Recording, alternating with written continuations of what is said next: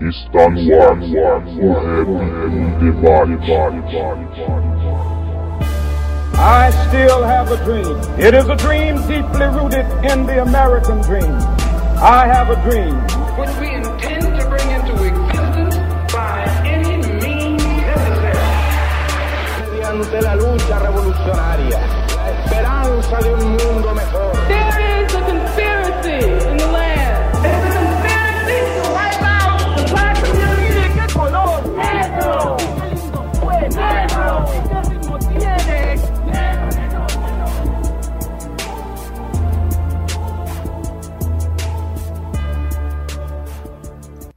Salve, salve a todos os irmãos e irmãs conectados no site h2sm.com.br. Sejam todos muito bem-vindos ao 15º episódio do programa O Rap em Debate.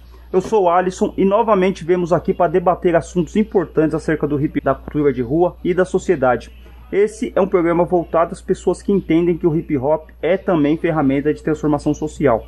Para quem ainda não está familiarizado com o formato do programa, o Rap em Debate é um podcast, que é um arquivo de áudio que fica disponível na internet. E você pode ouvir online através do nosso site ou do YouTube, ou baixar o MP3 e escutar aonde você quiser. Você também pode assinar o feed através do aplicativo do celular, e toda vez que a gente publicar um novo episódio, ele vai ficar disponível para você automaticamente. O tema do programa de hoje é o alcance do racismo institucional.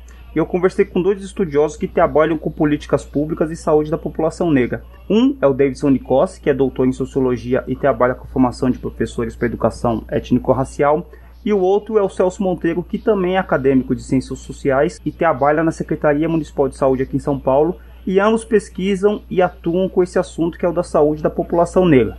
Mas por que trazer esse tema para uma discussão do hip hop?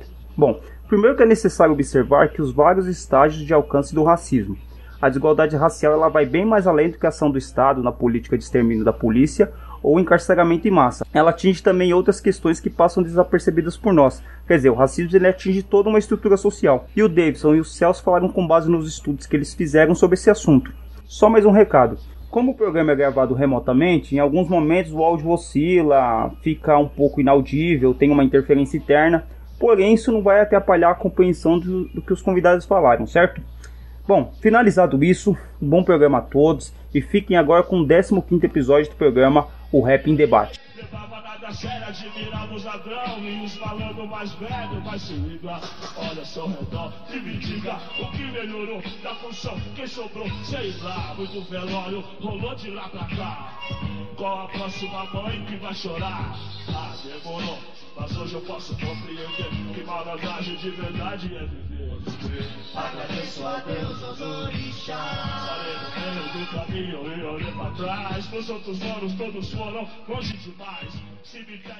Quando que começou a militância de vocês? Quando que vocês despertaram para o interesse é, da questão do movimento negro ou, ou de, de, da, de militância de esquerda, enfim? Quando que começou? Quando que vocês se despertaram para essas questões? Eu sou Babalorixá, né? Sou originalmente do Candomblé, venho da militância desde de, de adolescente em defesa, em defesa dos terreiros por conta da intolerância religiosa e o impacto do racismo na sociedade. E depois disso, hum, enveredei por aí com a discussão sobre saúde pública e direitos humanos, olhando para a saúde da população negra de uma forma mais ampliada, né, com os recortes de, de gênero e orientação sexual, etc. e tal, por conta é, do impacto das desigualdades sistêmicas. É, no meu caso, é, eu, eu venho de um bairro chamado Sítio dos Vianas, que é um bairro. É, sou de Santo André, que é daí da região metropolitana de São Paulo, e Santo André. E, eu venho de um bairro que um bairro de ocupação, que era o bairro mais negro da cidade. Mas também a questão da militância, ela aparece para mim a partir do movimento hip hop. Eu conheço o hip hop no, no meu bairro, mas foi a partir do hip hop que eu saí do bairro. E é quando eu saio do bairro para circular, para fazer shows, para participar das organizações de atividade que a gente fazia no final da década de 90, é que eu conheço a militância, uma militância que existia em torno do hip hop e depois do movimento negro, né? E aí eu, na época, fui quase que adotado pelo, pelo pessoal do movimento negro, o pessoal mais velho. E aí essa, esse encontro de gerações foi muito importante para mim. Bom, eu saí de casa porque é, aquilo era muito pouco para mim. O discurso que eu fiz era que aquelas coisas eram, eram insuficientes para o que eu tinha em mente. E eu não lembro bem que projeto era esse, né? Eu não sei se eu tinha é, um projeto desenhado com 11 anos de idade. Foi o maior barato porque lá, lá no bairro nós não tínhamos a discussão étnico-racial e não sentíamos necessidade. Afinal, nós éramos todos pretos no bairro, é, não tinha branco, era um bairro desses majoritariamente negros, anos 80, lá no coração da Brasilândia. E não tinha essa, a necessidade dessa discussão. Eu fui descobrir quando eu saí de casa. E aí o bicho pegou. Pegou tanto que é, eu fui lidar com um candomblé tinha uma presença branca muito grande e um pensamento não ia de encontro com o que eu pensava. Então só me sobrou a, a militância, só me, só me sobrou a defesa dos direitos humanos. Nada fácil. E hoje, depois de vários anos no, no movimento social, estou é, na gestão já faz um tempo, estou me dedicando à vida acadêmica, estou escrevendo, enfim, estou aí, estou no mundo. Eu queria perguntar para vocês, gente, eu tava até falando com, com o Davidson aqui antes do, do Celso entrar, que os dois já se conhecem. O Davidson, ele tem, passou pelo hip hop e teve uma vida acadêmica, né? Passou, então a, as descobertas dele foi através da academia, penso eu. E o Celso, eu já estudei com ele e foi diferente, né, Celso? Você teve uma militância antes de entrar na academia. Eu, eu queria que vocês falassem a respeito de, desse conceito de, da vida antes da academia, pós academia, a, a, sobre carreira, enfim. E e as áreas que vocês é. escolheram, que é a questão da saúde da população negra. Entendi. Eu queria começar, é, Pai Celso me permite, até para fazer uma ah. correção, né? que, que, na verdade eu, eu também começo fora da academia e é, é depois que eu encontro a academia, né? Então, por exemplo, no meu caso, é, já na adolescência pelo movimento hip hop é, e movimento negro e depois na época havia grupos de esquerda muito forte no ABC Paulista, e aí eu encontro a, a, produção teórica pela militância, né? Então, por exemplo, na minha época tinha alguns grupos de hip hop que eram muito politizados, como Forçativa na cidade de Tiradentes, tinha o pessoal do, do Junac também na, na Zona Leste, tinha o pessoal da Posse Raúça e São Bernardo, e todos esses grupos faziam grupos de estudos, né? Então, a gente em Santo André resolveu copiar e a gente fazia grupo de estudos. Então, quando eu entrei na faculdade, eu já tinha lido Clóvis Moura, já tinha lido Malcolm X, já tinha lido Angela Davis, eu não tinha lido na época mas já conhecia, já tinha ouvido falar de Lélia Gonzalez, já sabia que o que, que, era racismo, vida da democracia racial. Então, quando eu entro na universidade, é, eu, tô, eu levo um susto porque essas discussões não estavam na universidade. Para mim, eu achava que era algo comum e não, eu não encontrei. Mas eu também é, começo, me perto para discussão teórica fora da universidade, né? E aí, é óbvio que depois que eu entro, é, esse acúmulo anterior acaba me favorecendo, me facilitando algumas coisas, porque eu já tinha familiaridade com, com as gírias é, acadêmicas, com as gírias intelectuais, e aí eu consigo transitar até com mais tranquilidade do que um pessoal mais mauricinho, que, que comeu melhor que eu, que viveu melhor que eu, mas que começa a pensar naquilo a partir daquele momento, né? Então eu também tenho essa trajetória. Só que eu estudei na universidade, é, numa faculdade é, de ciências sociais, estudei quatro anos lá e na grade oficial não tinha questão racial, então era eu que, eu e outros alunos negros que a gente que trazia esse debate. E aí, depois que eu me formo, eu consegui trabalhar na Secretaria de Saúde. Então, comecei a trabalhar com prevenção de DST e AIDS. E não sei se você sabe, não sei quem está ouvindo sabe, mas a AIDS sempre foi uma área muito mais avançada do que outras áreas. Para a gente que faz militância social, é uma área que você tem um relativo, uma relativa abertura para propor coisas, para fazer diálogos, saberes. E aí, é, como eu trabalhava com prevenção de DST e AIDS, eu tive a oportunidade de misturar os conhecimentos que eu já tinha da militância é, tanto da militância do hip hop quanto da militância do movimento negro, para pensar políticas de, de, prevenção de DST e AIDS. E aí é, é, é a partir daí que eu, que eu ouço falar do debate sobre saúde da população negra. Inclusive, numa das primeiras palestras que eu fui, eu participo de uma mesa é, e vou, eu escuto, na mesa tem um jovem lá que vai falar, eu falo, nossa, aquele jovem quase da minha idade. E aí ele começa a falar, eu falo, não, ele deve ter uns 30, 40 anos uns a mais 90, que eu. Uns 90, né? É, esse jovem chamava Celso Jaguian, pai Celso, é, Celso Ricardo. É, e aí ele falando, eu falei, nossa, como esse cara consegue ser tão eloquente, assim, tipo, porque eu era muito novo, via nele, visualmente era também alguém muito novo, mas que tinha uma experiência muito grande. E aí depois eu fui conhecer outras pessoas também, como Luiz Eduardo Batista, é, e lá em Santo André também tem outras pessoas também que corriam junto no debate de saúde da população negra, então eu fui me envolvendo com a discussão é, depois da faculdade, né? Mas no meu caso também, assim como o pai Celso, a, a militância e a reflexão teórica vem antes da, da faculdade. É, Davis foi bem generoso aí, mas esqueceu de dizer que agora é professor doutor Davis Faustino. a gente não tinha esses caras nesses lugares naquele momento da história. Bom, eu não não queria papo nenhum com a comunidade acadêmica. Eu estava andando pelo mundo e, e, vendo exemplos, lidando com fatos que só me distanciavam da universidade. Cada vez que as pessoas falavam na universidade, sobretudo na ideia de universidade obrigatória, certificação obrigatória, profissionalização obrigatória, eu saía correndo. E saía correndo mesmo. Fiquei muito tempo distante, apesar de ter contato, apesar de conhecer as as pessoas, enfim.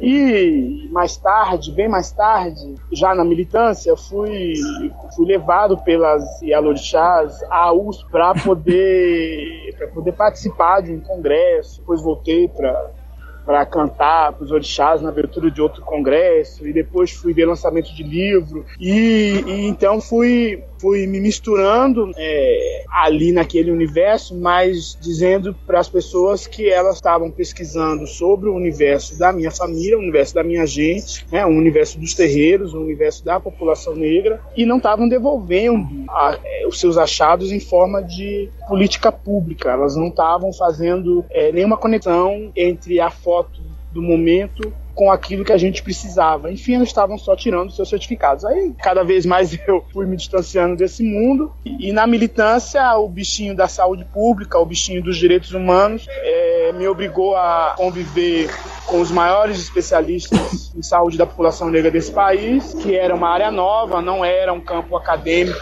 previsto em grade curricular em universidade nenhuma do país, era ainda um tema que ninguém queria falar. Eu já estava trabalhando com AIDS e aí, aí o recorte racial e fui me aprofundando nisso até que um dia, depois de várias coisas, vários prêmios, vários textos, vários é, capítulos de livros, vários congressos. Eu falei, agora que eu já fiz um pouco, eu, eu vou para a universidade para falar com base na prática. E a, o que eu levava para lá era a experiência vivenciada no campo aqui, aqui fora, junto com a galera aí, junto com as pessoinhas. E sempre viajando entre os dois mundos, né? O, o universo político de Brasília, as, as, agências bilaterais, a academia, as grandes lideranças e o povo que ficava aqui aqui embaixo, na periferia, esperando eu voltar para contar como foi e o que a gente ia fazer da vida. Então, a universidade para mim é, é secundária ela, ela, é importante, mas na minha história de vida ela é secundária. Ela veio bem depois. Eu tenho inclusive conduzido a minha vida acadêmica a partir da experiência de cidadão comum.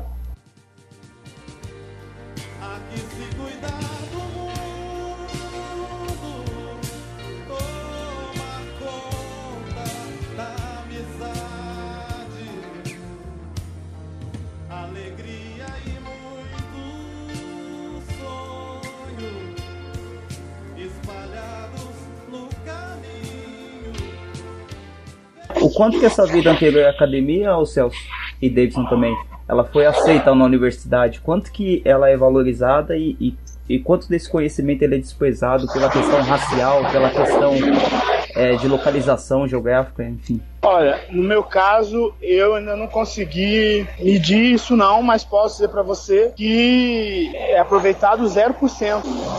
É, a, os, os, docentes olham para a gente como se nós fôssemos é, animadores da sala de aula, pessoas estratégicas, importantes, que impulsionam o debate, que ajudam a fazer uma conversa legal na sala com os colegas, em alguma medida ajuda a, a, a conduzir lá o conflito, né? Né, amenizar um conflito sobre determinado tema, que aconteceu comigo bem recentemente, mas você bem é testemunha de que o primeiro belo trabalho que eu escrevi na, na FMU, o, o, o professor é, é, é, disse que eu estava plagiando e eu estava eu estava escrevendo com base em coisas que eu mesmo que eu mesmo já tinha inclusive publicado. Sim. O cara estava falando em iniciação científica e eu estava apresentando para ele um, uma possibilidade de discussão a partir dos achados em campo que estão publicados num livro tal e que não tinha esse recorte que eu estava apresentando naquele momento. É, o cara na capa do projeto que aquilo era um, um, um plágio, né? Facilmente o trabalho andou de mão em mão, as, pessoas- as pessoas viram e foram se indignando. É, é claro que ele não ficou na universidade, ele foi exonerado, mas é claro também que ele não foi exonerado por causa disso. O modelo de educação que está colocado para a sala de aula, como a estrutura funciona, massacrando profissionais, os profissionais massacrando os alunos, o como o conceito de educação está embutido, não te deixa é, brigar não com essa, esse sistema de- da venda de certificados, sistema da venda de graduações, porque não é para a formação. Né? A experiência que eu, eu vivenciei não, não foi. Talvez eu tenha escolhido a universidade errada, talvez eu não tenha tido os melhores professores, mas o que eu tenho observado da educação, agora olhando para o conceito de, de observação participante de Malinowski, termo dedicado à etnografia, é, nós não estamos formando, nós não estamos educando, nós estamos vendendo certificado. E a maioria dos nossos amigos não era negra, mas boa parte daquelas pessoas também tinham história para contar e não estão mais lá, já foram embora. A experiência que a gente leva, resumindo, qualifica o nosso olhar, mas não muda a instituição, não. É mentira. É a instituição não ou que a gente fala. Só um parênteses aqui, Davidson, antes de você falar da história, esse nem vale a pena falar o referido, né, o professor e tal, porque até já saiu, mas ele chegou a defender massacre de população indígena, porque ele falou que os europeus eram superiores, ele falou sobre os bandeirantes, ele, ele usava um termo muito acadêmico que ele chamava os pobres de pobrinhos dentro da sala de aula, e o Celso lembra disso, né, Celso? Então. Termo acadêmico. é, ele É a vida acadêmica. é, É, esse professor tinha vários embates lá e, e, e- e o que o Celso falou realmente acontecia e acontecia direto. Mas fala aí, Davidson, da sua experiência. É, não, a minha experiência não é muito distante do, do que vocês estão relatando, né? Acho que em primeiro lugar é, é importante frisar o que o Pai Celso coloca, né? A universidade, ela não é um espaço de transformação, né? Ela é uma instituição é, da ordem, né? Que está organizada para reproduzir as coisas como, ela, como elas sempre foram. É lógico que no meio disso, em alguns momentos a gente consegue criar alguns espaços de resistência, mas no geral, é, é, a grande sacada é, é isso que o Pai Celso falou, na minha opinião, né? É entender que é, nos instrumentaliza para fazer alguns enfrentamentos, mas é, a gente não pode achar que, ah, então agora entrei na universidade, tese, todo mundo vai pensar diferente, e porque é, ela não funciona desse jeito, né? Ela não está disposta absorver o nosso posicionamento político. Inclusive, uma das coisas que me chama, vem me chamando muita atenção na universidade é que, em algum momento, acho que tem várias posturas. Tem uma delas é que há um- uma cegueira para as nossas experiências, mas nem sempre essa cegueira está presente. Às vezes há um interesse pela nossa experiência, mas é, é só pela nossa experiência e não pelos nossos posicionamentos políticos, pela- pelos nossos conhecimentos é, quando eles destoam, sabe, dos posicionamentos que estão postos. Aí,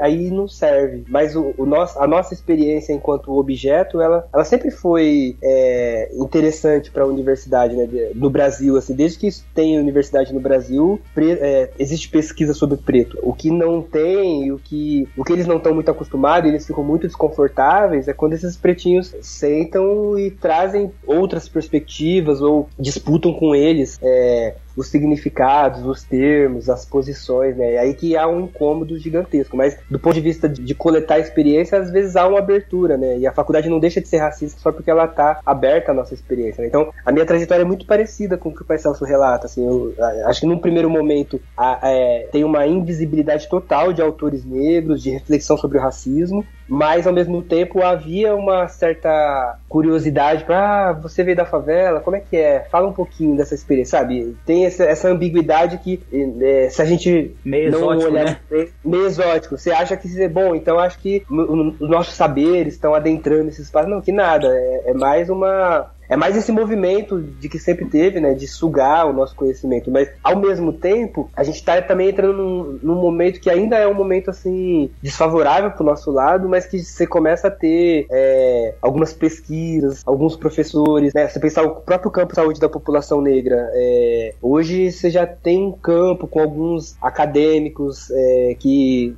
a depender do, do lugar, é, por exemplo, lá onde eu trabalho, alguns textos do Luiz Eduardo Batista, da Jurema Werneck, são textos que todo mundo vai ter que ler, não só quem estuda a questão racial, porque a gente conseguiu conquistar alguns espaços, mas eles são tão pequenos assim perto do, do tamanho da máquina que em algum momento eu me questiono se até que ponto isso é uma conquista mesmo. Mas ao mesmo tempo é um avanço se a gente comparar com o tempo com, com o momento anterior, né? Então, para voltar para a pergunta que passa muito pela minha experiência, eu, eu, vivi esses vários momentos. Vivi tanto essa ideia, esse momento de que aquilo que eu trago não serve, cala a boca e escuta o que eu tenho para falar e o que eu tenho para falar é da Europa.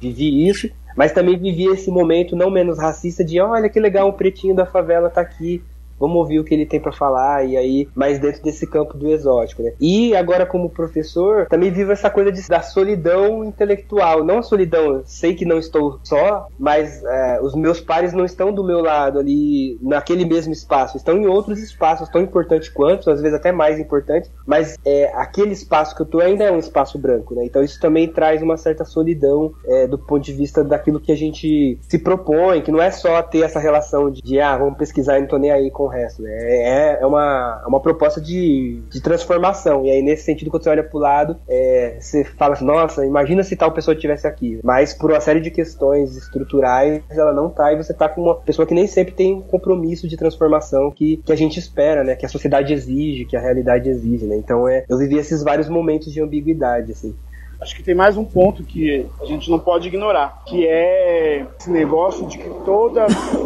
as instituições precisam de um pretinho para dizer que tem, né? para dizer Exato. que é seu. Então, é, nós encontraremos facilmente hoje vários dos nossos amigos, vários dos nossos alunos de cor preta ou parda sentada no banco das universidades. O que não quer dizer inclusão na prática, né? Exato. É, seja por cota ou não, a forma como o racismo opera lá dentro é, do portão para dentro durante o ano letivo todo é, merece a apreciação da nossa parte. E uma, um, um, item que a gente olha muito é o conteúdo, né, o que é está sendo aplicado em sala de aula, mas a forma como a instituição reage ao lidar com esse preto intelectual que está produzindo, que está falando a partir é, do seu lugar de sujeito, sujeito como inocente, com base na prática, com base na vivência, etc., é, a forma como a instituição lida com isso também traz um componente racista.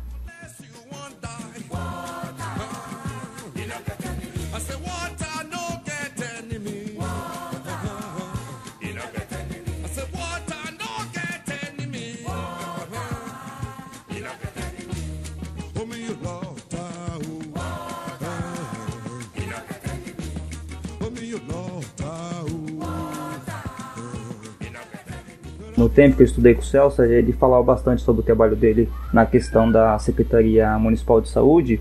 E, e, e quando o Celso falou comigo, ele, é, ele falou sobre os casos de pessoas que morrem, né? De, de mulheres que não são atendidas, de homens que não são atendidos, é, do número de, de que são pessoas contaminadas com o vírus da AIDS e tal. E, e o Celso me, me falou uma coisa que para mim foi uma coisa bem é, esclarecedora na, na, época, porque quando a gente fala sobre extermínio da população negra, a gente sempre associa isso à ação do Estado referente à polícia. Então a gente fala, a polícia vai na favela, mata. Só que o Estado ele tem outros meios de, de, de genocídios, de extermínio. E isso vocês estudam. Eu queria saber como que vocês foram para essa área de estudar sobre a saúde da população negra, que é diferente da saúde da população branca e por que que é eu fui trabalhar, eu, eu, eu, me, eu deixei me envolver porque perdi filhos de santo, perdi amigos nos anos 90 e eu não sabia o que, o que estava acontecendo. É, porque eu sabia que as pessoas estavam indo e não estavam voltando. Era motivo de piada. Assim. Tinha um amigo hoje é, conversando sobre o do almoço em que ele dizia: Gente, vocês não lembram que, que Fulano foi pro hospital um dia depois do aniversário, todo feliz e, e não voltou? É, não voltou depois disso porque ficou internado e, e veio a óbito na sequência? Era um momento em que a epidemia era muito pesada e com uma resposta que estava em, em, em construção um passo é, é, muito lento comparado à necessidade das pessoas. Quando essa questão chega no terreiro de um pai de santo novato, sem experiência acadêmica, sem recurso nenhum, morando na periferia, é, fazendo apenas o trajeto Candomblé-São Paulo, Candomblé-Rio de Janeiro, a, a única coisa que esse pai de santo tem na mão é a sua fé, as divindades o diálogo com as divindades e as oferendas para poder garantir é, que as pessoas tenham saúde. Foi o que eu fiz. E não me contive, achei que não estava fazendo nada. Então fui, fui ver de perto que, que diabo era isso. E é pela primeira vez, então, eu pisei no Termino Ribas porque fui levado para rezar. É, para rezar diante do corpo de um filho de santo, de uma mãe de santo que também já não está mais entre nós. É, é pasme, mas ao chegar lá, todo vestido de africano, com 18 anos, é, a minha presença foi mais impactante do que a minha reza sobre o, o finado. E isso ficou marcante, porque é, o padre dizia: não se preocupe, não se preocupe, porque um dia o mundo vai mudar e a gente não vai mais, mais passar por isso. Ou seja, o meu problema não era com o padre, era com o restante do grupo trabalhava lá e estranhou a minha presença, tratou com estranheza a minha presença lá, ao ponto de, de não me acompanhar até o leito de morte. Isso foi me incomodando de tal jeito que eu fui, é, é, fui lidar com isso no universo político é, e aí fui vendo que as religiões afro-brasileiras não eram chamadas para rezar diante dos seus é, filhos mortos, não, não tinha espaço para as religiões afro-brasileiras na capelania, que de fato não é interreligiosa, né? não é um espaço plurirreligioso, é um espaço ecumênico, e aí fui aprender que ecumenismo não é isso que as pessoas dizem, né? Fui aprender na fonte com os padres, os pastores. Aí fui vendo que as igrejas não queriam falar com as religiões afro-brasileiras, fui vendo que as, as instituições do Estado não queriam tocar nesse assunto, mas tinha uma crítica sobre o objeto, o uso de objetos perfuro-cortantes no, no candomblé, que eles sempre diziam que era uma religião cheia de, de gays, cheia de viados, de sapatões, então estava disseminando o HIV e precisava ser contida. Isso, esse mix de homofobia com intolerância religiosa depois vai aparecer, vai se demonstrar também com uma via de ódio racial, né? porque afinal de contas, religiões afro-brasileiras é coisa de preto, como diz a, a tese agora mais recente do mundo, né? É, é coisa de preto, então é diabólica, é do mal, é indecente, é imoral e assim por diante. E, e quando eu vi, eu já estava dentro. Não, tem nem exato, sei nem dizer exatamente qual é o momento em que eu chego. Eu sei que nos anos 90 tinha uma demanda e a gente se se predispôs a, a responder. Quando eu vou lidar com isso, olhando para a via étnico-racial, é, já tinha dois, e eram só dois estudos tratando disso no país. É, tinha uma galera na USP dando, fazendo mestrado, fazendo doutorado, olhando para isso. Tinha um texto ou outro, mas a negação constante do racismo que, como vocês sabem, não mudou. Então, só me sobrou me aprofundar na discussão ao ponto de ajudar, inclusive, a produzir de olhar para os indicadores, olhar para as realidades locais pelo país inteiro, poder comparar, poder mobilizar a comunidade, poder me juntar aos demais. Foi isso, basicamente isso. É, no meu caso, eu venho do movimento hip hop, tinha uma atuação muito forte com um certo tipo de hip hop que na época a gente chamava de hip hop militante, assim, que era a ideia de movimento mesmo, de organizar organizar atividades culturais, mas também organizar atividades políticas, fazer grupo de estudos e tal.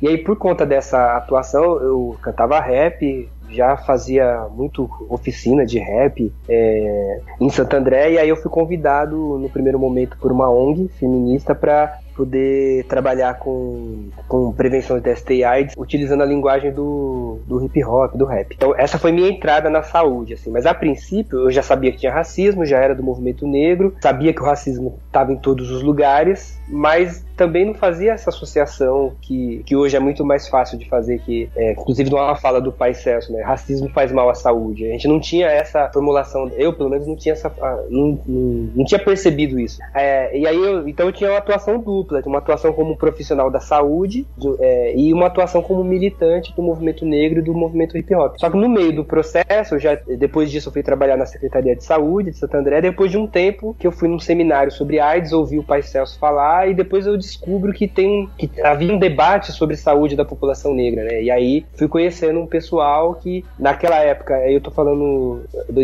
2004, 2003, 2005, pelo menos para mim foi nessa época que se deu o start e haviam poucas pessoas que, que discutiam isso, mas já mas eram pessoas muito fodas assim, tipo que no, quando te, é, tinha um espaço para falar, fazer umas falas muito embasadas, embasadas cientificamente, embasada politicamente. Então eu fui, aí eu fui atrás, comecei a pesquisar. Na época tinha uma parceira, uma parceira branca lá em Santo André que apoiou pra caramba, que era minha chefe, Ana Lúcia Espiasse, que permitiu, inclusive, que no horário de, de trabalho fizesse, estudasse a questão da saúde da população negra, fosse atrás e tal. E aí eu fui percebendo que havia um debate é, sobre isso e fui me, tentando me envolver nesse debate, levar algumas discussões que já aconteciam em São Paulo, levar para Santo André, e aí eu fui me envolvendo com a discussão de saúde da população negra e fui conhecendo as, as pesquisas que já tinham, né? Desde a década de 90 já tinham algumas poucas pesquisas, mas 2003, 2004, aí começou a aparecer um monte de pesquisa.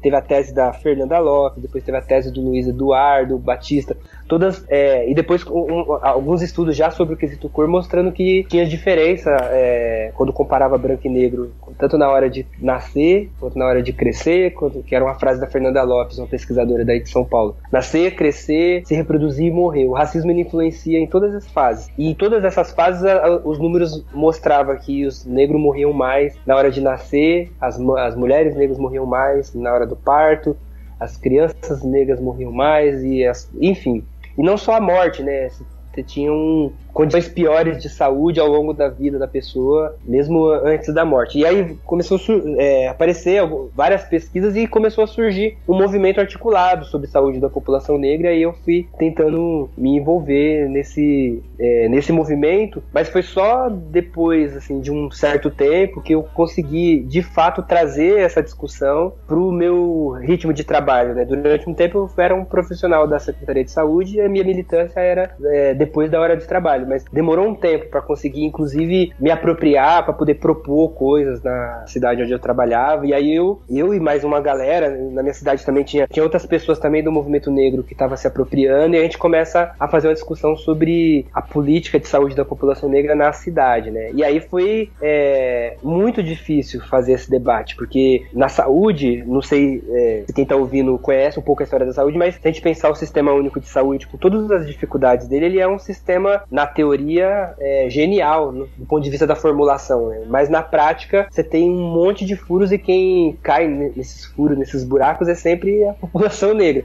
Mas ao mesmo tempo você tem um pessoal de esquerda, progressista na saúde que defende o sistema de saúde, que é contrário, por exemplo, a uma lógica de mercado na saúde, é contrário à mercantilização da, da saúde, da vida. Só que esse pessoal, esse pessoal da hora, quando eles viam o debate de saúde da população negra, eles eram os primeiros a ser contra. Então é, era muito difícil, porque de um lado a gente tinha como inimigos, sei lá, os racistas convencionais, é, o mercado, as questões estruturais, mas do outro a gente também tinha como inimigo o, o, pessoal mais firmeza que a gente esperava contar, o pessoal que formulava as teses, tinha um, um debate quando eu comecei que era determinantes sociais da saúde. E se dizia que é, a saúde não é só uma questão biológica, ela é perpassada por questões sociais. A gente leu isso e falou, nossa, é, é a, é a brecha que a gente queria para falar de, de, racismo. Aí a gente leva esse debate para as mesmas pessoas que defendiam a discussão sobre os determinantes sociais de saúde, e todo mundo fala, não, mas veja bem, é, o racismo no Brasil é uma questão de classe e etc.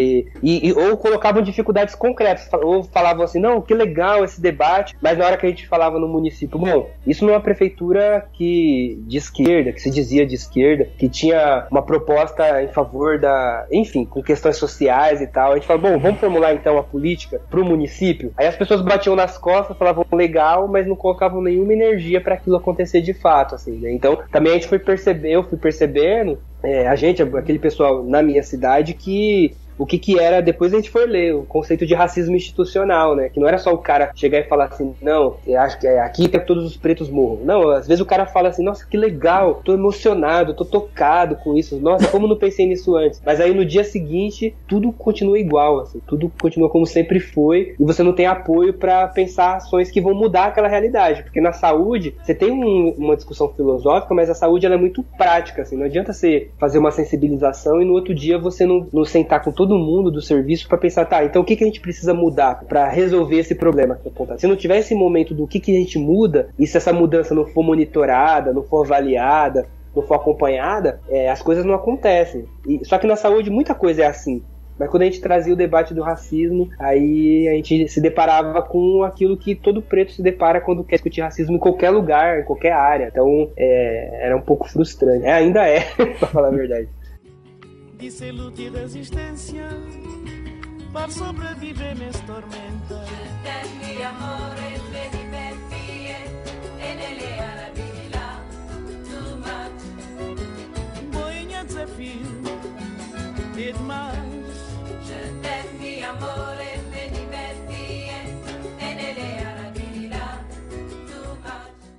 tem uma coisa que acho que é, é determinante. Esse enfrentamento que Davidson está relatando não era com, com gente pequena, não era com Holiday. A gente não tinha gente fraca do outro lado da ponte. A gente tinha um monte de leões. E agora estou É. escrevendo parte do processo histórico, estou olhando para os indicadores agora para um artigo que eu espero fique bom, é, é justamente isso. A gente tinha Peter Fry, a Fundação Getúlio Vargas, dizendo que não é bem assim, parem com isso, não é isso. A gente ia para congresso apresentar, olha que ingenuidade a nossa, né? Apresentar resultados de, de trabalho de campo, trabalho que as nossas organizações faziam lá com a galerinha.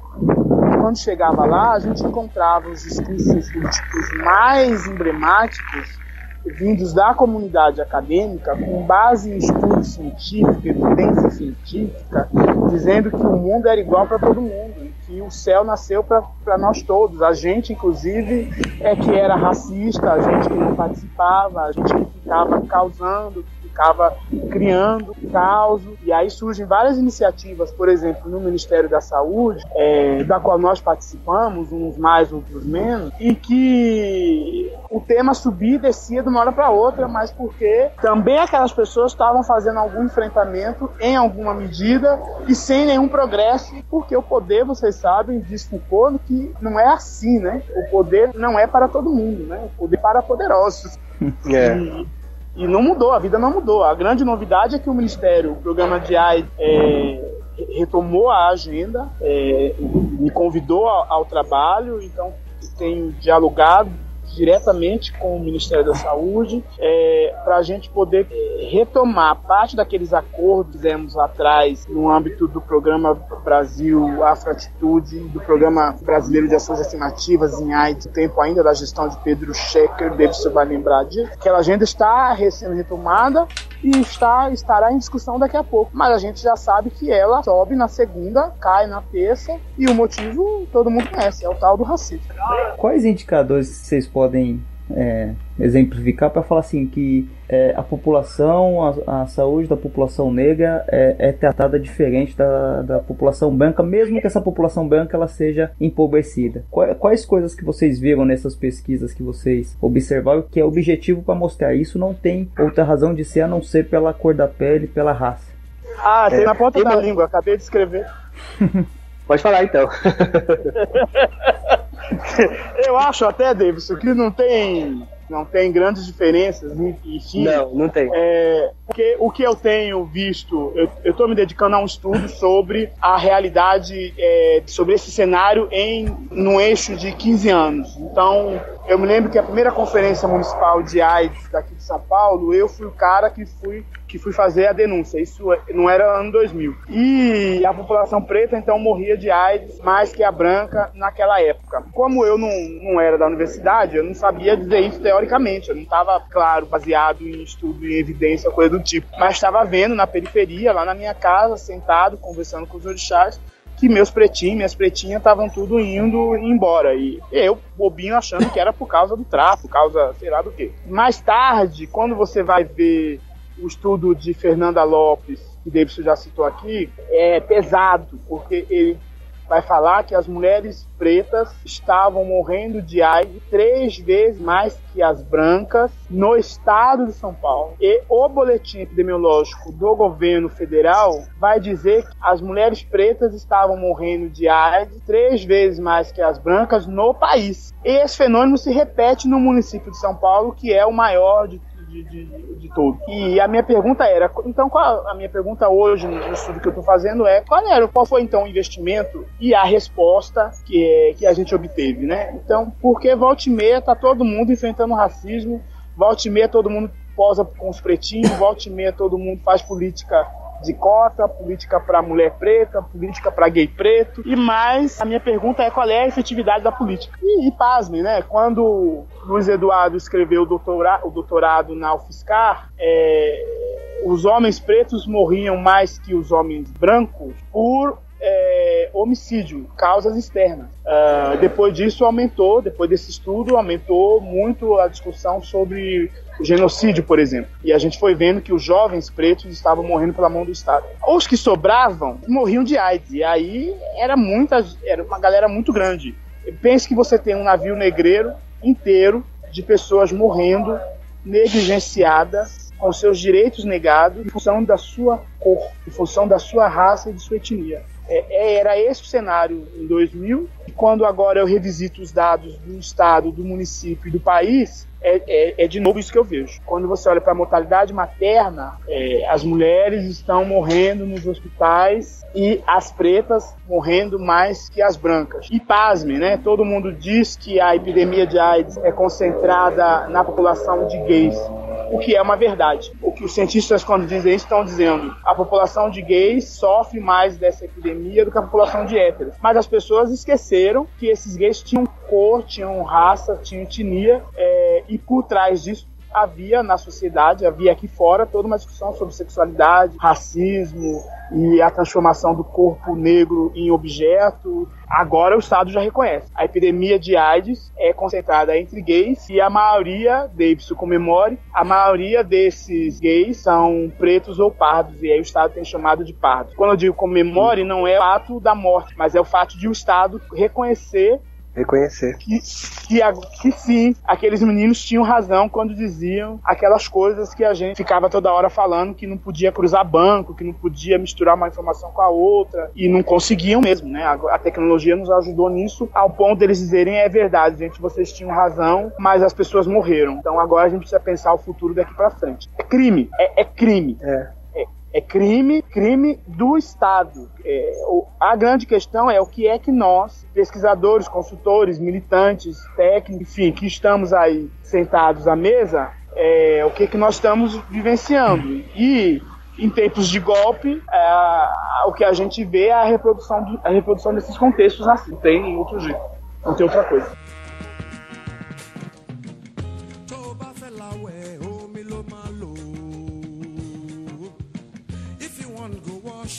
What are.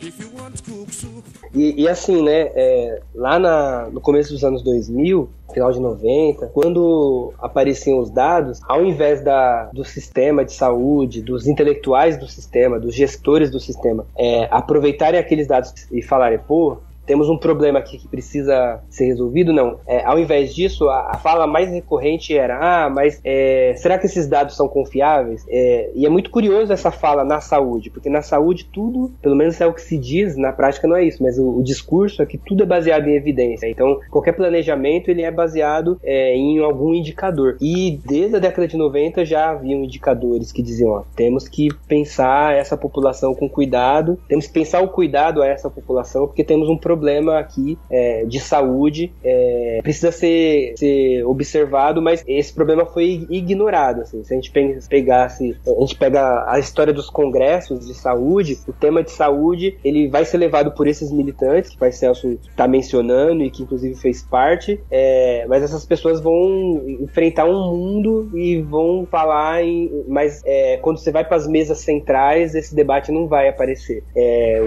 quando você vai para as universidades de graduação ou de pós-graduação em saúde, a, esse debate não vai aparecer, né? Então ele só o debate só cresceu quando militantes, intelectuais, negros e negras ocupam esse espaço da academia e, e fazem a, a, força, né? Essa discussão aparecer. E o que, que, é curioso é que vai ter uma mobilização gigante nos anos 2000, depois de Durban, depois da CEPI, para se criar uma política de saúde da população negra. E em 15 anos, nos últimos 15 anos, a gente teve uma melhora na coleta do dado, né? Na, na saúde, é, a forma que a gente tem de medir a saúde de brancos e negros é, é, comparando. E a gente tudo na saúde se registra se você vai lá hoje se você tem se você morre porque você levou uma facada alguém vai registrar isso. Se você morre porque você foi atropelado alguém vai registrar. Tudo é registrado e com, a partir desses registros você cria indicadores e os gestores precisam usar esses números para planejar as ações no, no, nos municípios e no estado e, e, e na federação. A, a, a, saída, a pressão do movimento negro desde a década de 90 foi para se olhar esses números de acordo com a raça das pessoas. É o que a gente chama na saúde de quesito cor. Então, você tem os dados, é, é, por exemplo, os formulários, a ideia do movimento negro desde a década de 90 é que se é, houvesse formulários em todos os sistemas de informação que pudesse medir a cor das pessoas de acordo com o padrão do IBGE, para depois a gente comparar. Lá na década de 90, começo dos 2000, o número de pessoas que não preenchiam, de funcionários que não preenchiam essa informação quando elas atendiam alguém, era muito grande. Então, o, o pessoal é, do racismo institucional, o pessoal do contra, o pessoal que era contrário a essa discussão, para é, desqualificar a gente, eles diziam que o nosso dado não era confiável porque você tinha um número grande de planilhas, de fichas, que a cor era ignorada e que, portanto, aquele dado não valia. O que é curioso é que nos últimos 15 anos melhorou muito a coleta do quesito cor nos formulários que existem. Hoje a quantidade de ignorado diminuiu assim muito. É, e aí o que, que, o que, que é o, re, o revelador que a gente já sabia lá atrás? É que conforme melhorou a coleta do dado, é, a gente percebeu que o problema era pior do que a gente imaginava. Alguns tipos de morte ou algumas doenças, a desigualdade entre brancos e negros é maior do que ela aparecia lá atrás quando é, havia uma quantidade de fichas não preenchidas. Né? Então, existem indicadores de todo tipo. A gente, hoje a gente sabe que é, os negros morrem mais de várias doenças, de, por AIDS, por é, hanseníase, por tuberculose, câncer intrauterino, por causas externas que o Pai Celso já colocou. Você tem um monte de doenças que fazem os negros morrer numa proporção muito maior e algumas chega a ser o dobro, em algumas chega a ser o triplo do que os brancos para doenças que na maioria das vezes são doenças é, que poderiam ser evitadas. Então isso coloca um, uma questão para o sistema, né? porque por exemplo, se a gente pensar a morte materna, hoje com toda a tecnologia que a gente tem é, o número de morte materna podia ser reduzido a quase zero. Mas ainda assim, um monte de mulher morre de morte materna, brancas e negras. Mas quando a gente vai parar a quantidade de morte dentro de um município como São Paulo, em um ano, quantas mulheres brancas morreu, quantas negras? Agora vamos olhar essa proporção pela quantidade de negro que tem na cidade e a quantidade de branco. Quando a gente faz esse, esse controle matemático, que na saúde é super normal, a gente vê que as mulheres negras morrem muito mais que as brancas, né? E aí morre por quê? Você pegar a morte de materna, por exemplo, é uma morte que está relacionada, por exemplo, a ao, ser, ao acesso ao serviço de saúde. Porque uma forma de prevenir morte materna é exame pré-natal, por exemplo. Uma forma de prevenir morte materna é uma maior atenção no acompanhamento da, da gestante. Então, se as mulheres negras morrem mais, é porque elas estão sendo menos acompanhadas, ou elas estão sendo não estão sendo tão bem acompanhadas quanto, as, quanto os outros grupos. Né? Então, esses números eles mostram não só a incapacidade do sistema, mas eles mostram o racismo do sistema. Eles mostram que, apesar de um discurso, apesar de que em nenhuma unidade de saúde do Brasil você vai encontrar uma placa dizendo assim, proibida a entrada de negro, só branco é. Não tem essa placa. Mas ainda assim, quando a gente olha o, a quantidade de pré-natal que as mulheres fazem, brancas e negras, as negras fazem muito menos pré-natal do que as brancas. É, então, por aí, quando a gente começa a olhar os detalhes dos números, a gente começa a ver que tem um problema. Se a gente pensar morte por AIDS, por exemplo, a hoje a, a, a mo- a morte por AIDS está relacionada a, a um diagnóstico tardio. Tipo, se a pessoa fica sabendo muito tarde que ela tem o HIV, ela tem muito menos chance de se cuidar e evitar que o HIV vire AIDS. Se eu tenho um número que a população negra morre duas vezes por AIDS do que a branca, isso também obriga o- o próprio serviço a falar: peraí, temos algum problema, a gente não está conseguindo acessar ou a gente não está conseguindo cuidar das pessoas que estão se infectando na mesma proporção. Então, esses números, é, eles também é, expressam um racismo que não é só da sociedade, não é só porque a sociedade é racista que os negros morrem mais. É porque também o sistema de saúde reproduz esse racismo no seu cotidiano e, e que que esses números permanecem. Então, talvez por isso que também o, o serviço ele repudia tanto falar disso, porque é, esses números eles atestam a incapacidade do sistema é, de, de responder a um problema que é epidêmico, que não é um problema pequeno, é um problema da maioria da população do Brasil. Nosso amor na poeira, poeira, morto na beleza fria de Maria. E o meu jardim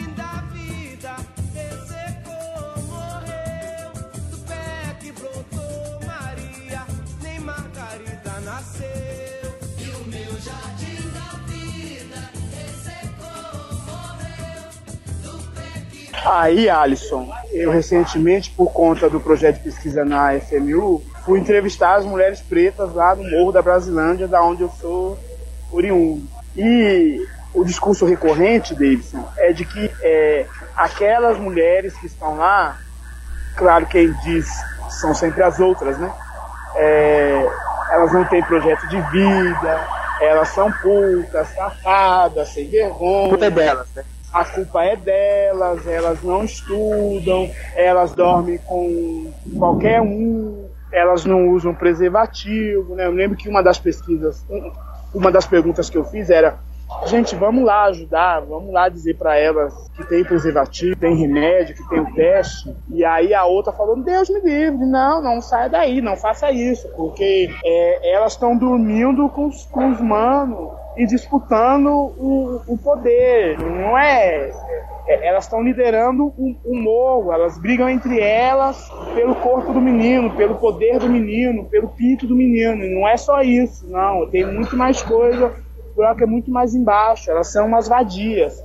Tem um, um segundo grupo, estou aqui me adiantando com um texto não publicado ainda, né? mas tem um segundo, uma segunda fatia é, que acho que vai ter ficado cada vez menos expressivas, que são as mulheres que as minhas fontes classificaram como santas, porque elas estão é, cuidando da casa, cuidando do lar, no, no formatinho Amélia de ser, né, o modelinho Amélia de ser, e ainda são vítimas de violência eh, de todos os níveis, a começar a, a, a violência a- a- doméstica e as várias dificuldades eh, na relação e na desigualdade de gênero, entre elas o uso do preservativo, mesmo quando o marido é soro positivo eh, sabidamente. Então, tem desgraça para todo canto. A grande questão é o que a gente faz com isso, sabedores, detentores das informações que a gente tem, eh, seja na informação, seja na, na educação, seja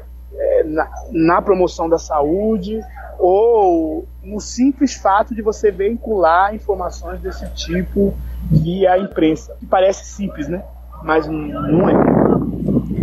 É, quando a gente, é, isso que esse- vocês falaram, e quando eu já tinha falado com o Celso, é incrível, né? Porque a gente fala sobre a ação do Estado, então, é, mas aí que a gente vê que o racismo, esse racismo estrutural que é tão falado, essa instituição chamada racismo, ela tá muito mais do que é, na farda da polícia, do que a ação do Estado, ela tá em todos os pontos. Então, ela tá na saúde, ela tá nas estatais, ela tá na- no setor privado, ela tá no- na, na discriminação pelo emprego, então, em todas as questões. Quando vocês falam dessa- Kabengele Munanga chama isso de o crime perfeito. de quando você me falou essa questão da saúde, eu achei incrível por causa disso, porque é uma coisa que é, dificilmente as pessoas é, têm esse questionamento a respeito da saúde, né? Ah, mas a saúde todo mundo é igual, vai ter diferença? E essas pesquisas mostram. É, e também, Alisson, tem uma coisa que atrapalha muito nessa discussão, que é uma visão banalizada do que é o racismo, né? As pessoas acham que racismo é só chamar alguém de macaco ou só dizer assim, aqui negro não entra, né? Mas o racismo ele é muito mais sofisticado que isso, né? O racismo está no silêncio. O racismo está no fato de que a gente, esses dados que a gente está falando, eles já são sabidos há 15 anos e a gente não tem políticas efetivas para enfrentar isso. Então, mesmo que ninguém diga que o negro é macaco, o fato de não ter políticas efetivas já configura racismo, né? O silêncio, o racismo também está no silêncio e, e às vezes o silêncio ele é muito devastador do que um xingamento. E é um silêncio que não está só na, na, no serviço, ele está na universidade, porque esses, esses gestores eles foram se, se formaram numa universidade que estudou saúde das populações e também não falou de racismo. Ele está na mídia, ele está ele tá em todo lugar, né? Então está nos meios de comunicação, enfim.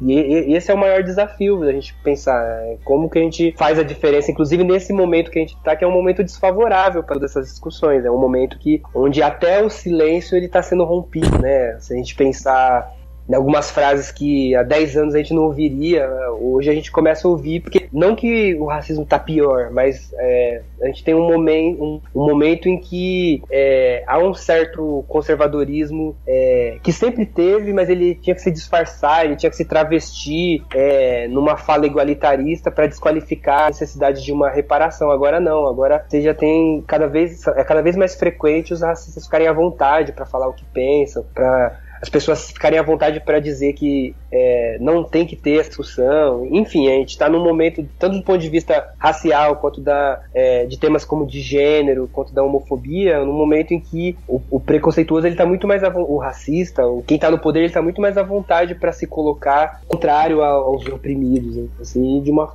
e, e, e, isso tem também efeitos quando a gente pensa essa discussão, esse debate, né? Porque a gente depende do ponto de vista de serviço, você depende de convencimento, você depende de organizar políticas, de monitorar política, mas você tem o ser humano, né? Na, na saúde, é, o profissional, ele é, que está ali trabalhando, ele tem um poder institucional, institucionalizado, e se ele não estiver convencido de que ele tem que fazer diferente, ele não vai fazer diferente, mesmo que eu tenha um milhão de portarias. A portaria, eu posso ter leis que permitem que talvez o agredido possa cobrar, possa. Mas aí é uma coisa que eu, que eu vou atrás depois que já aconteceu. Mas eu preciso convencer. E a gente está num momento em que, se alguns anos atrás o debate racial ele teve um maior espaço para ele, é, hoje a gente está num momento em que, pelo menos essa é a minha percepção, né, de que a, os racistas estão muito mais vontade, estão tendo muito mais espaço do que a gente para colocar coisas contra nós. E eles estão, eles têm conquistado corações, inclusive dos nossos. Né? Você vai na periferia, você vai ouvir falas que às vezes é aquela fala que o racista sempre quis dizer, mas ficaria acanhado de dizer e aquilo vai estar sendo reproduzido. Então, acho que essa questão do momento também, né? E o que, que a gente faz com isso é uma grande questão que a gente vai precisar responder.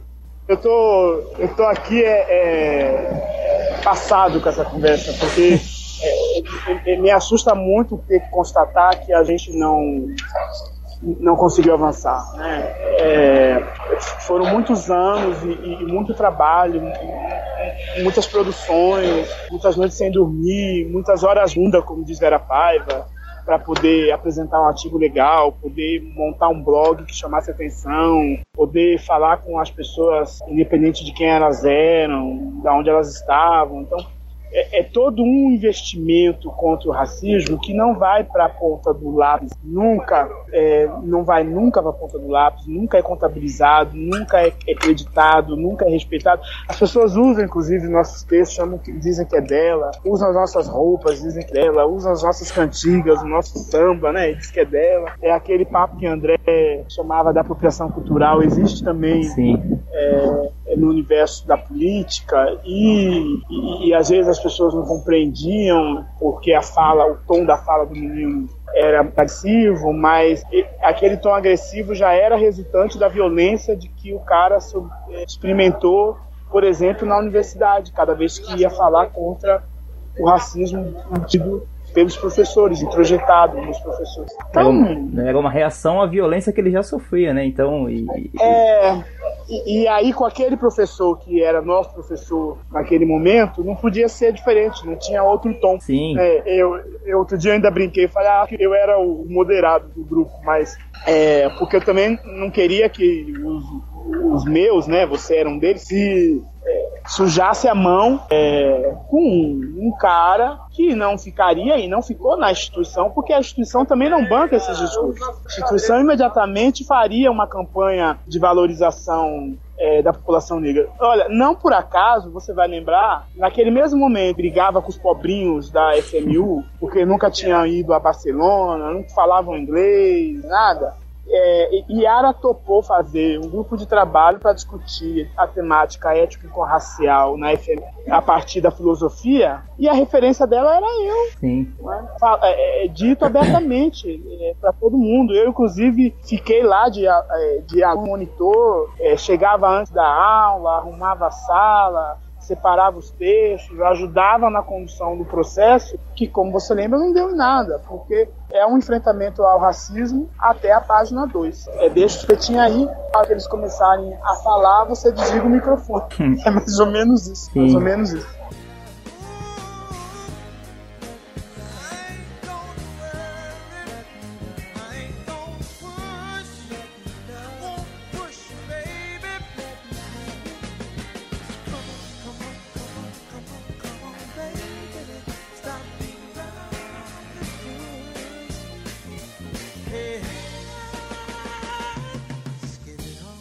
Celso e Davidson, vocês falaram bastante sobre a questão da academia e vocês estavam falando sobre a questão de desqualificação do discurso, né, da temática racial. Isso é uma coisa que a gente tem bastante do lado da esquerda. É, existe um monte de autor, né, a Angela Davis, ela fala disso, o, o Malcolm X, o Steve Biko também, ele fala que o racismo e o capitalismo são faces de uma mesma moeda. É, qual que é a visão de vocês, a leitura de vocês é, sobre a esquerda e o movimento negro?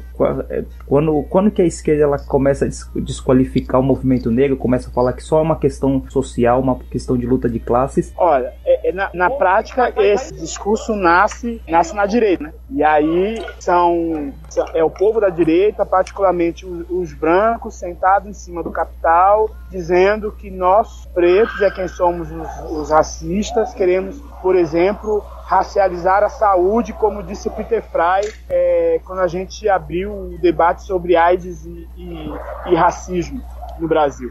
E, e aí nos acusou de racista porque nós estávamos querendo chamar atenção para aquilo que é universal, que era para todo mundo e assim por diante. O que tem no movimento de direita é, e que eu acho que as pessoas não prestaram bem atenção é que tudo começa no espírito capitalista, porque afinal de contas aquela gente da direita está pensando no direito à, à propriedade e essa propriedade não é o imóvel, né? É, é o, é o quanto, por exemplo, eu vou poder ter de escravo ao longo da vida, o quanto eu vou poder ter, é, segundo a mais-valia, o dinheiro e o capital necessário para viver bem em detrimento de outrem. Então, isso é um, um horror que consta é, dos, dos textos da antropologia, por exemplo, desde 1700. Aí tem histórias e mais histórias que, inclusive, giram em torno do quanto era fundamental matar todos os americanos porque não eram civilizados, uma vez que tinham dentes bons, pele bonita, tinham força no corpo, mas não vinham da civilização europeia. E, e as pessoas lidam com isso é, como se o processo de branqueamento, o processo de embranquecimento fosse uma novidade. Não é. É parte de um projeto existente na civilização humana desde sempre. E, portanto, não dá para falar dessa dobradinha racismo e capitalismo botando é, mais ovos no cesto do capitalismo, porque racismo é ódio racial, né? Racismo vem da ideia de que eu sou gente e o outro não é. O capitalismo está no mesma panela, mas ele tem outro peso, ele tem que ser associado, ele não pode ser substituído. Quando eu digo isso, eu estou aqui dizendo que as pessoas ficaram todo, esses, todos esses anos falando contra, contra as cotas raciais, por exemplo. Por quê? Porque para elas o problema era a pobreza.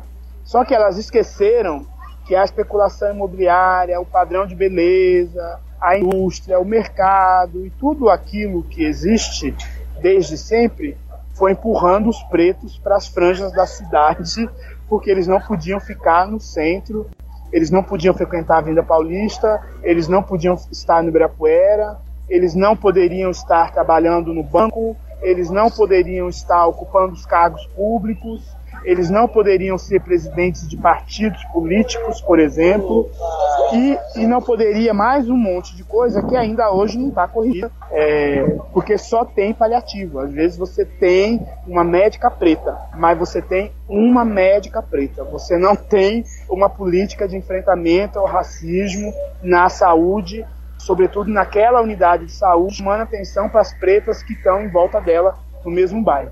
Então, talvez Davidson traga aí mais luz é, para a gente, é, olhando para o que ele tem visto na sala de aula com os, com os alunos, mas na prática nós é, estamos sendo levados para um debate equivocado de que o capital dá conta do todo. E, se nós, e as pessoas esqueceram que existem pretos na, na classe média, na classe média alta, é, também vítimas de racismo. É, eu, eu também eu vou nessa mesma linha que o pai Celso, porque existem algumas polaridades que foram sendo criadas que elas atrapalham às vezes entender o, tamanho do problema, né, que a gente está enfrentando.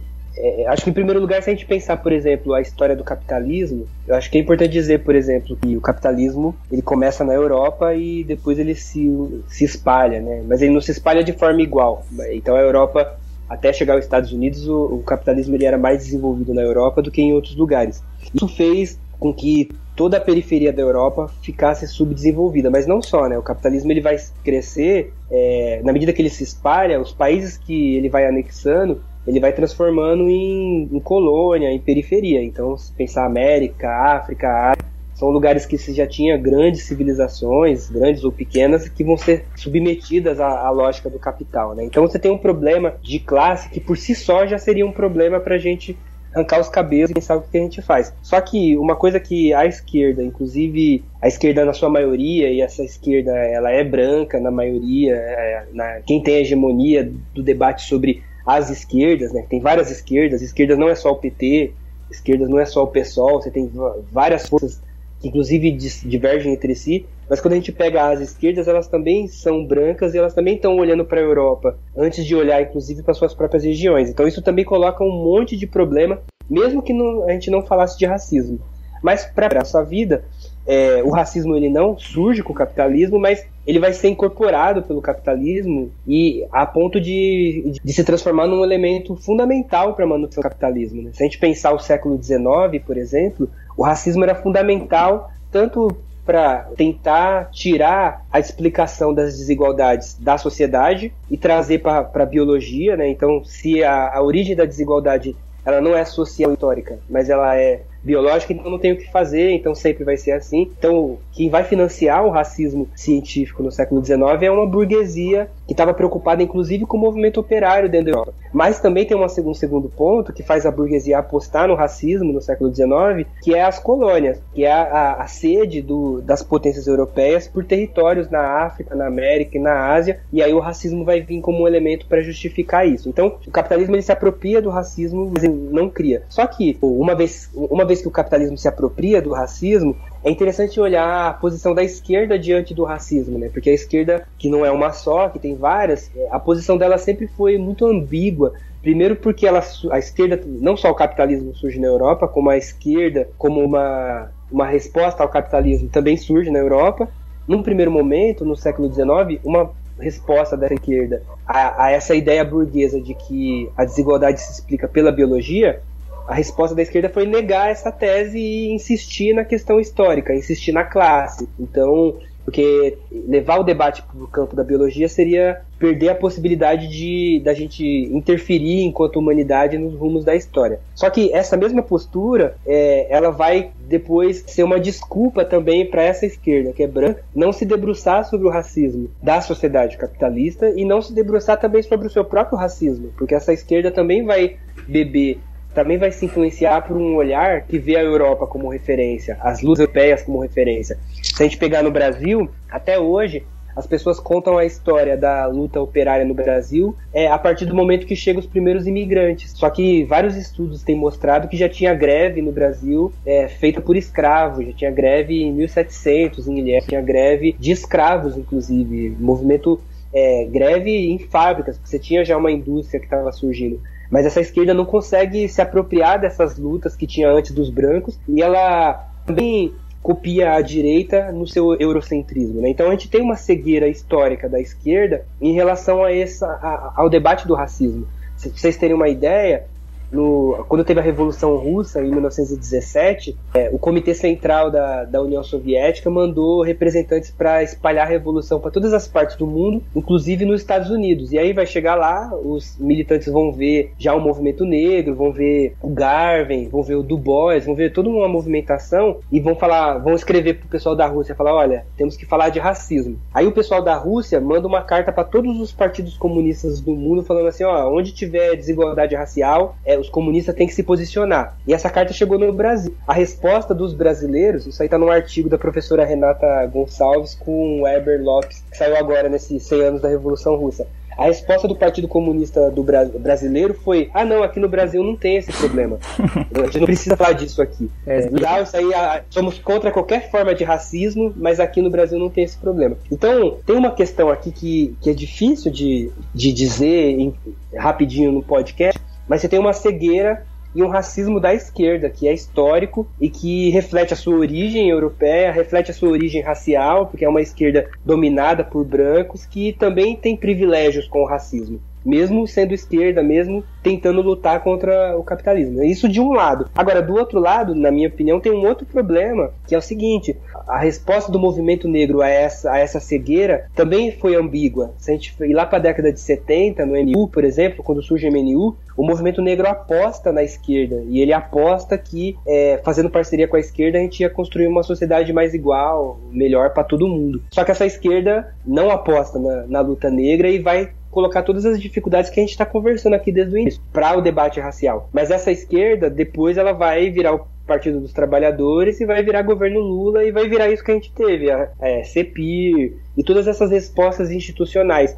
Mas aí quando pega a CEPIR, era a única secretaria que não tinha é, orçamento próprio para fazer política. Era uma secretaria que é, não era nem um ministério, era uma secretaria com status de ministério. Quando você pega, é, mesmo no governo Lula, onde é, e é dentro do governo Lula que se cria, por exemplo, a Política Nacional de Saúde da População Negra, é, você tinha resistência dentro do próprio governo Lula à política de saúde da população negra. Não era só gente de direita que era contra, você tinha gente de esquerda.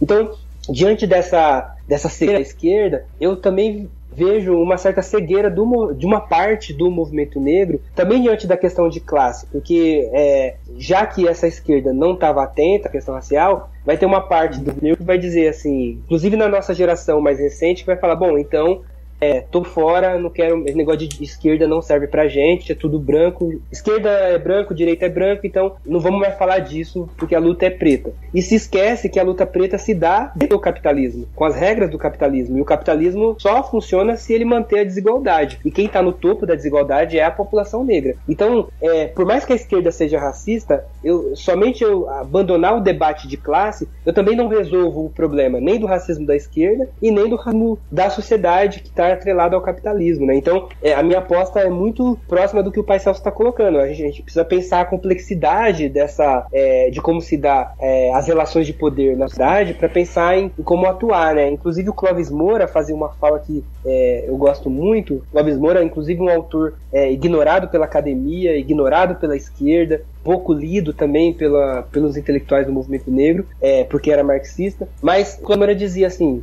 é, o que, que é esquerda? Esquerda é alguém que questiona a ordem é, em benefício da população. Então, se isso é ser de esquerda, é, nós, negros, que lutamos contra o racismo, temos que ser os primeiros a ser esquerda. Aí o Clóvis Moura completava. Se a esquerda não fala sobre a questão racial, sejamos nós a esquerda. Não vamos esperar que o PT, que o PSOL, que esse, é, que essas organizações sejam a única esquerda, sejamos nós também a esquerda. Essa é a aposta que eu faço, mas eu entendo que a gente está num momento em que várias pessoas valorosas deixaram de fazer essa aposta na esquerda e em alguns momentos acabam reproduzindo um discurso que, em última instância, se dá dentro dos marcos do capital. O capital que foi estruturado com o nosso sangue e que só vai continuar sendo estruturado é, enquanto o nosso sangue continuar sendo derramado. Então eu acho que a gente precisa equacionar essa, essa questão e pensar como dar conta dessa, dessa ambiguidade sem cair na armadilha de é, que, que, essa realidade colocou pra gente. Né?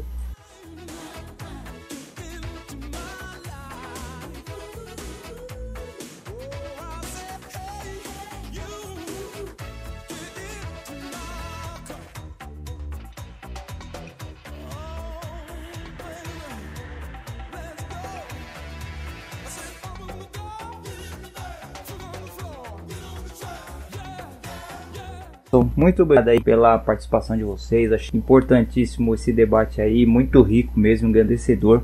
Eu queria que vocês é, deixassem uma dica cultural aí, falassem onde as pessoas podem encontrar textos, vídeos a respeito desses assuntos e que vocês deixassem suas considerações finais aí. Agradecer mais uma vez vocês terem colaborado aí no debate, muito louco mesmo. Prazer imenso trocar ideia com o Celso sempre, conhecer o, o Davidson, enfim. Podem fazer as considerações finais, as dicas aí, que a gente já está encerrando. Eu primeiro queria parabenizar pela iniciativa, né? Você está sempre me surpreendendo com uma informação nova. É, eu até voltei pro Skype, olha você, que coisa. É, não, acho que é isso mesmo. A minha, a minha história com, contigo é bem gostosa justamente porque a gente se permite olhar para esses processos da sociedade. A gente tem sempre uns papos muito gostosos e isso me ajuda, inclusive, na volta para casa a não dormir, não fraquejar, né? Agora por exemplo, ir para Guaianazes, depois de ter morado lá e poder sentar lá com os alunos do ensino médio, foi um, um presentão que eu, eu vou morrer devendo essa. Ele sempre pergunta onde queria- você viu, Celso. sempre pergunta, cadê o professor Celso pra gente falar de novo sobre aqueles temas? Ele disse, é, quem é que não quer discutir sexo? Né? Quem é que não quer falar da vida sexual, né? Ainda mais na adolescência. Aí eu queria eh, dizer que essa iniciativa sua é, é- ela bota luz, né, no- nesse debate, é, ela traz para quem está ouvindo é, as nossas reflexões e, e nós pertencemos a um grupo, né? Nós também temos a nossa ideologia, nós também temos o nosso posicionamento político, porque a gente foi levado a isso, né? Uma vez que a sociedade é isso, a gente também foi levado a isso. E isso só nos fez bem, acho até, acho não, diria minha professora de fundamentos filosóficos, Yara Gabriel, que ninguém acha nada, né? Ou você tem certeza ou você não fala, né? É, então eu entendo que se a gente também não tivesse a nossa ideologia, talvez nós ficássemos no sofá, é, talvez nós também não fizéssemos nenhum movimento e, pre, e Marmo, José Marmo da Silva, que morreu há pouco, falava para mim que preto calado é puto, né? Então não dá para É, ficar, verdade. não dá para ficar quieto, cara, porque o sistema não deixa, mesmo quando ele diz que é seu empregador, mesmo quando ele diz que você é bonito, que você é gostoso e assim por diante. Então, é, queria era parabenizar pela iniciativa. E dizer que, que felicidade é minha, né? Poder lidar aí com o Davis do outro lado da linha, é, depois de tudo que nós já experimentamos ao longo da vida, tudo que nós já vimos, Não, já enfrentamos e assim por diante. Então, só alegria, só tenho a agradecer. Certo. E você, Davidson? Eu quero agradecer a iniciativa. Ah, tá. é, esse debate ele é importante de ser feito. Inclusive, quando a gente pensa em saúde da população negra, por exemplo, tem uma questão aí que é a seguinte, né? É, a, a gente falava que a gente precisa formar os profissionais de saúde, a gente precisa formar os gestores de saúde. A gente, antes de tudo, precisa fazer que esse debate, é, fazer com que esse debate chegue até a população até para que elas defendam a sua saúde, né? para que elas, é, no- inclusive nos espaços que elas estiverem, é, na unidade de saúde, para que elas também sejam militantes em prol da saúde da população negra, né? Então é- essa iniciativa é legal até para a gente divulgar essa discussão e espalhar essa discussão. Então eu, queria é, agradecer e dizer que a gente está no momento que tem muito material, edição, né? O Google, qualquer coisa que você escrever ali vai sair um monte de coisa é, ruim, mas também sai muita coisa boa, né? Então você tem muito estudo, você tem. é, a gente citou alguns nomes de estudiosos, pesquisadores como Eduardo, é, Batista, como a Fernanda Lopes, o próprio Pai Celso.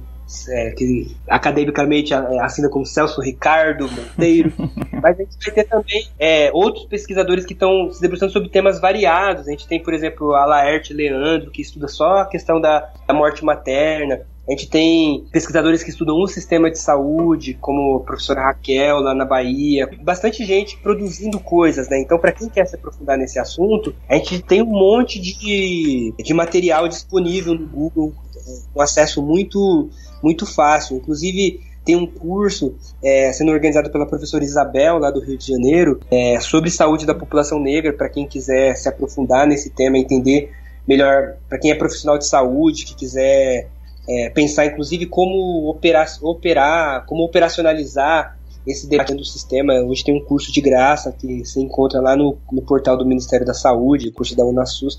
Então hoje tem muito material sobre saúde da população negra. É, o que falta é ação concreta, né? E você tem, e a gente sempre diz, né, que não basta só ter material, é necessário ter ativismo, ter militância, ter gente cobrando a Secretaria de Saúde, é necessário ter gente cobrando a, a unidade de saúde. Esse debate, para ele fazer sentido, é, é, necessário que quando você for no, no médico lá e o cara não perguntar sua cor, você fala, peraí, mas você é, eu, você precisa preencher e perguntar qual é a minha cor, porque esse dado precisa constar no meu formulário. É, é necessário que a gente também assuma esse lugar para que esse debate aconteça. Né? Então, é, é muito legal essa iniciativa para tudo isso. Eu queria agradecer, para mim é uma honra estar tá, tá falando com o Pai Celso, como eu disse ao longo da entrevista, para mim é uma, é, ele é uma referência.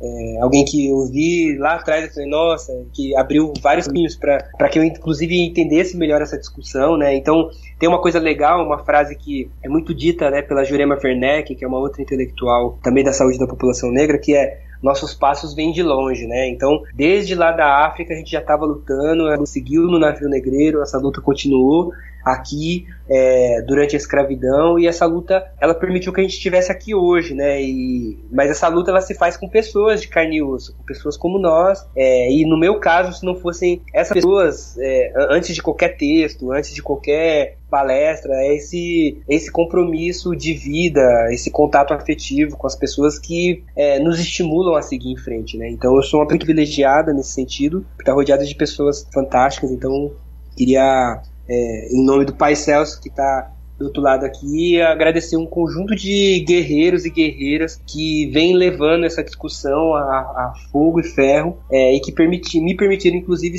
me apropriar disso e, é, e colocar um tijolinho a mais nesse, nesse processo, né?